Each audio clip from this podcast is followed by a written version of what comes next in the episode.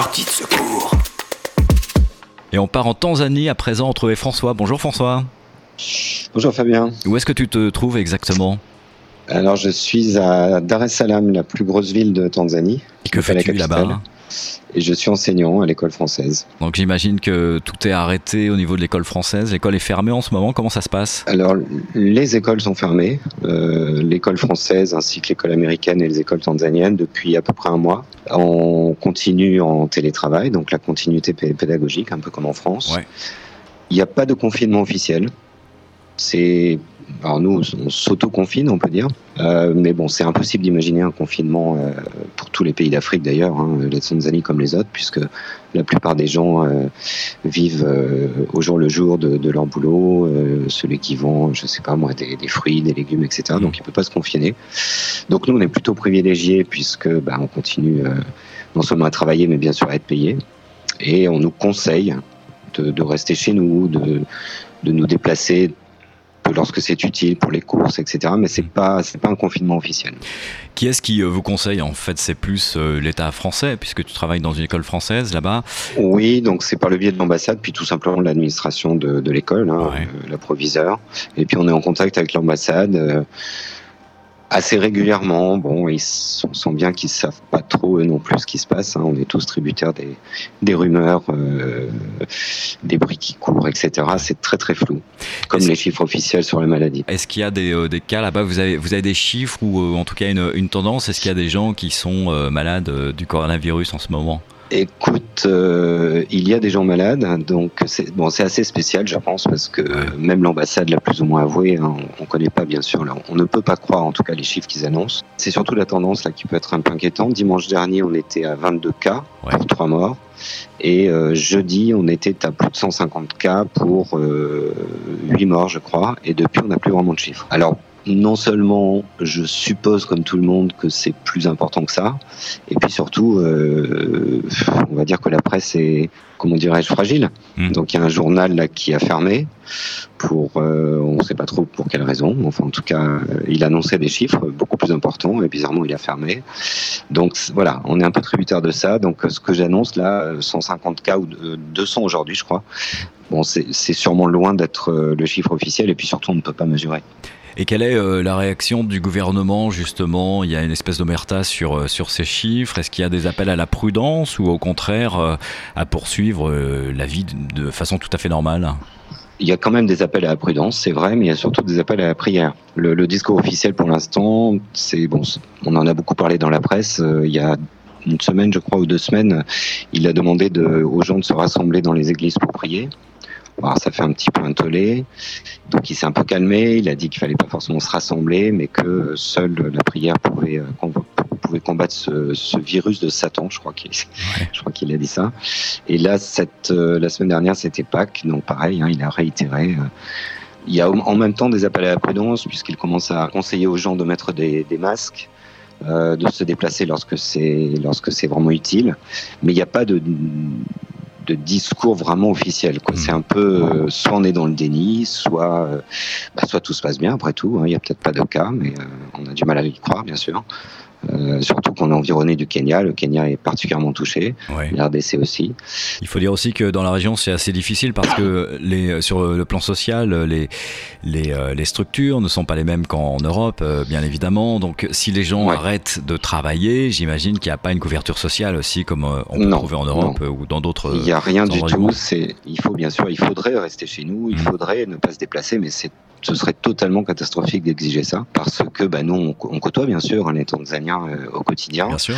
et c'est une catastrophe pour eux s'ils ne, ne travaillent plus. Moi j'ai bah, voilà hein, moi je suis un immense privilégié, je suis un fonctionnaire, je touche euh, mon salaire tous les mois et euh, bah, je sais pas il y a deux semaines j'ai acheté ma dernière noix de coco parce que j'adore ça. Ouais. C'est un, un, gars qui est dans le dans le village. Euh, dans le quartier à côté qui vend ses noix de coco et lui s'il n'a plus de clients il ne mange pas c'est très clair, il n'y a, rien d'autre. Donc pour nourrir sa famille, donc euh, il ne peut pas rester chez lui. Mhm. C'est impossible. Alors la seule alternative, en fait, c'est de faire attention, d'être très prudent. Est-ce que, est que sur place, il y a moyen euh, de trouver des masques ou euh, des protections pour se prémunir du, du virus, ou est-ce que chacun est livré un petit peu à soi-même alors écoute, euh, je, je, pense que je parle un français, donc ça va te, ça va te parler. Moi, j'ai acheté tranquillement une boîte de masques il y a trois jours. Ouais. Il, y avait, il y en avait encore beaucoup. Donc c'est très étrange, hein, puisque je sais que la France, euh, ah, ici, on a beaucoup de problèmes. Hein. voilà.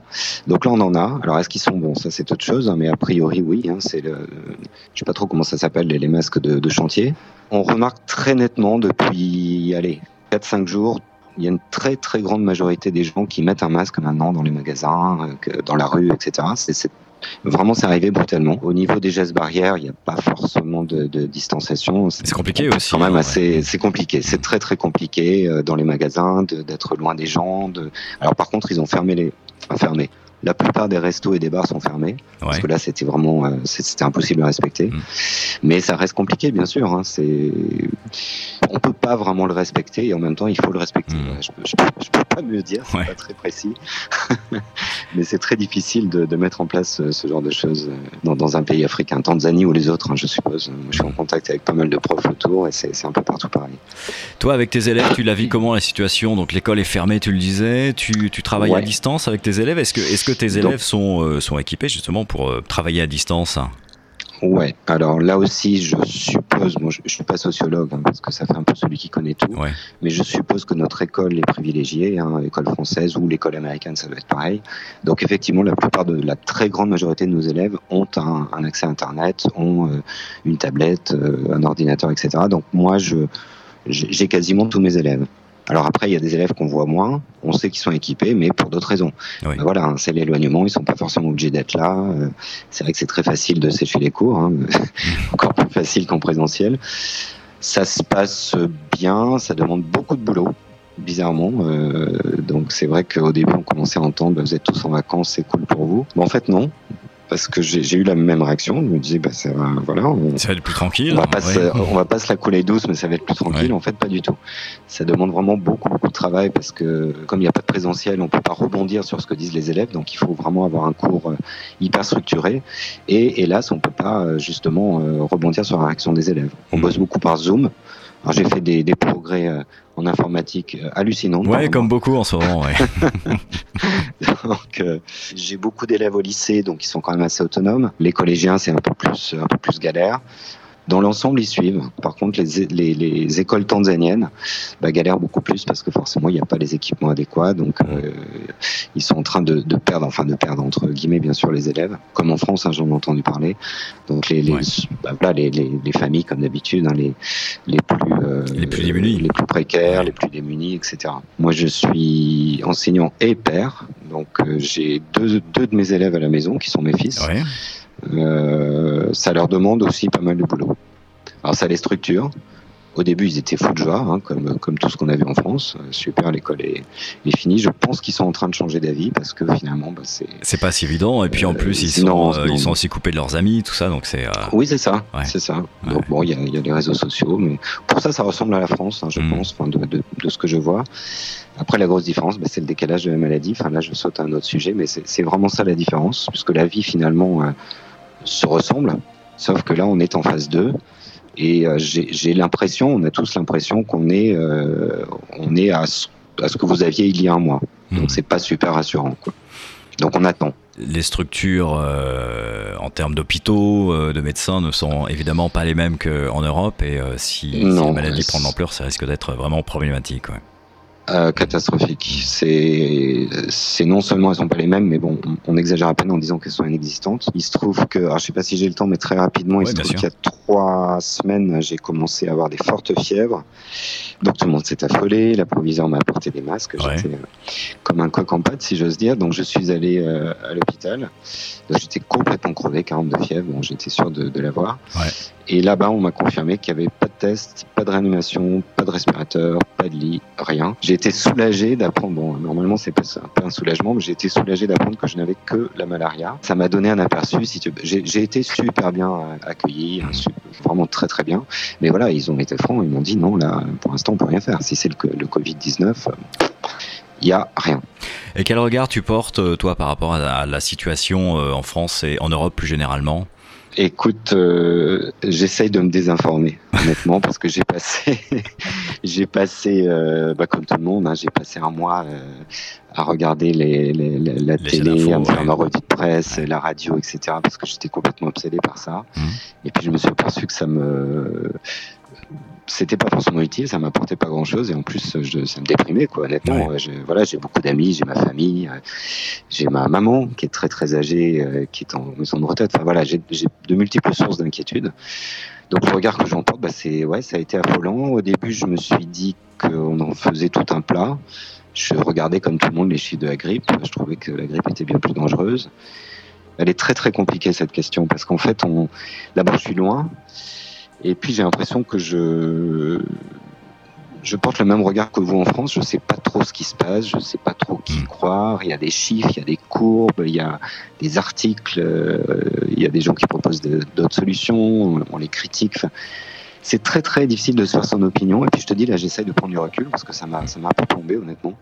Euh, surtout quand, euh, quand on se prépare à, à, la vague ici. Je fais pas l'autruche, mais bon, voilà, qu'est-ce que tu veux que je fasse? Là, c'est très égoïste. J'essaye d'imaginer de, mon retour en France en juillet et je sens que c'est compromis. Donc j'en suis un peu là. Quoi. Et donc justement, par rapport à un éventuel retour en France, c'est quelque chose que vous évoquez avec ta compagne, avec, euh, avec tes enfants aussi? Ouais, ben on, a, on a notre billet. On a notre billet pour le 3 juillet, hein, puisque c'est la fin officielle de l'école. Euh, on a eu un contact avec, euh, avec le, type de, de Swissair, parce qu'on prend en Suisse, bon, qui nous a dit qu'il n'en savait rien, que moi j'ai bien senti qu'il y croyait pas trop, nous non plus. Alors après, est-ce que c'est euh, un retour prévu au 15 juillet, fin juillet, j'en sais rien. Hmm. Après, on a vraiment envie de rentrer. C'est vrai que là, je, psychologiquement, moi, j'ai vraiment besoin de, de faire, enfin, de faire un break avec l'Afrique, puis tout simplement de retrouver ce que, ce que j'aime. Je sais pas. Je, moi, j'y crois pas trop. Je suis assez pessimiste. Je pense qu'on va pas pouvoir rentrer avant fin juillet. Je sais pas comment ça va se passer. Je sais pas si on va. Après, il y a des rumeurs de rapatriement aussi. Donc ça, la, semaine dernière, tu m'aurais interrogé. Je t'aurais dit, bah, dans trois jours, c'est bon, on est dans l'avion. Aujourd'hui, je pense que plus du tout.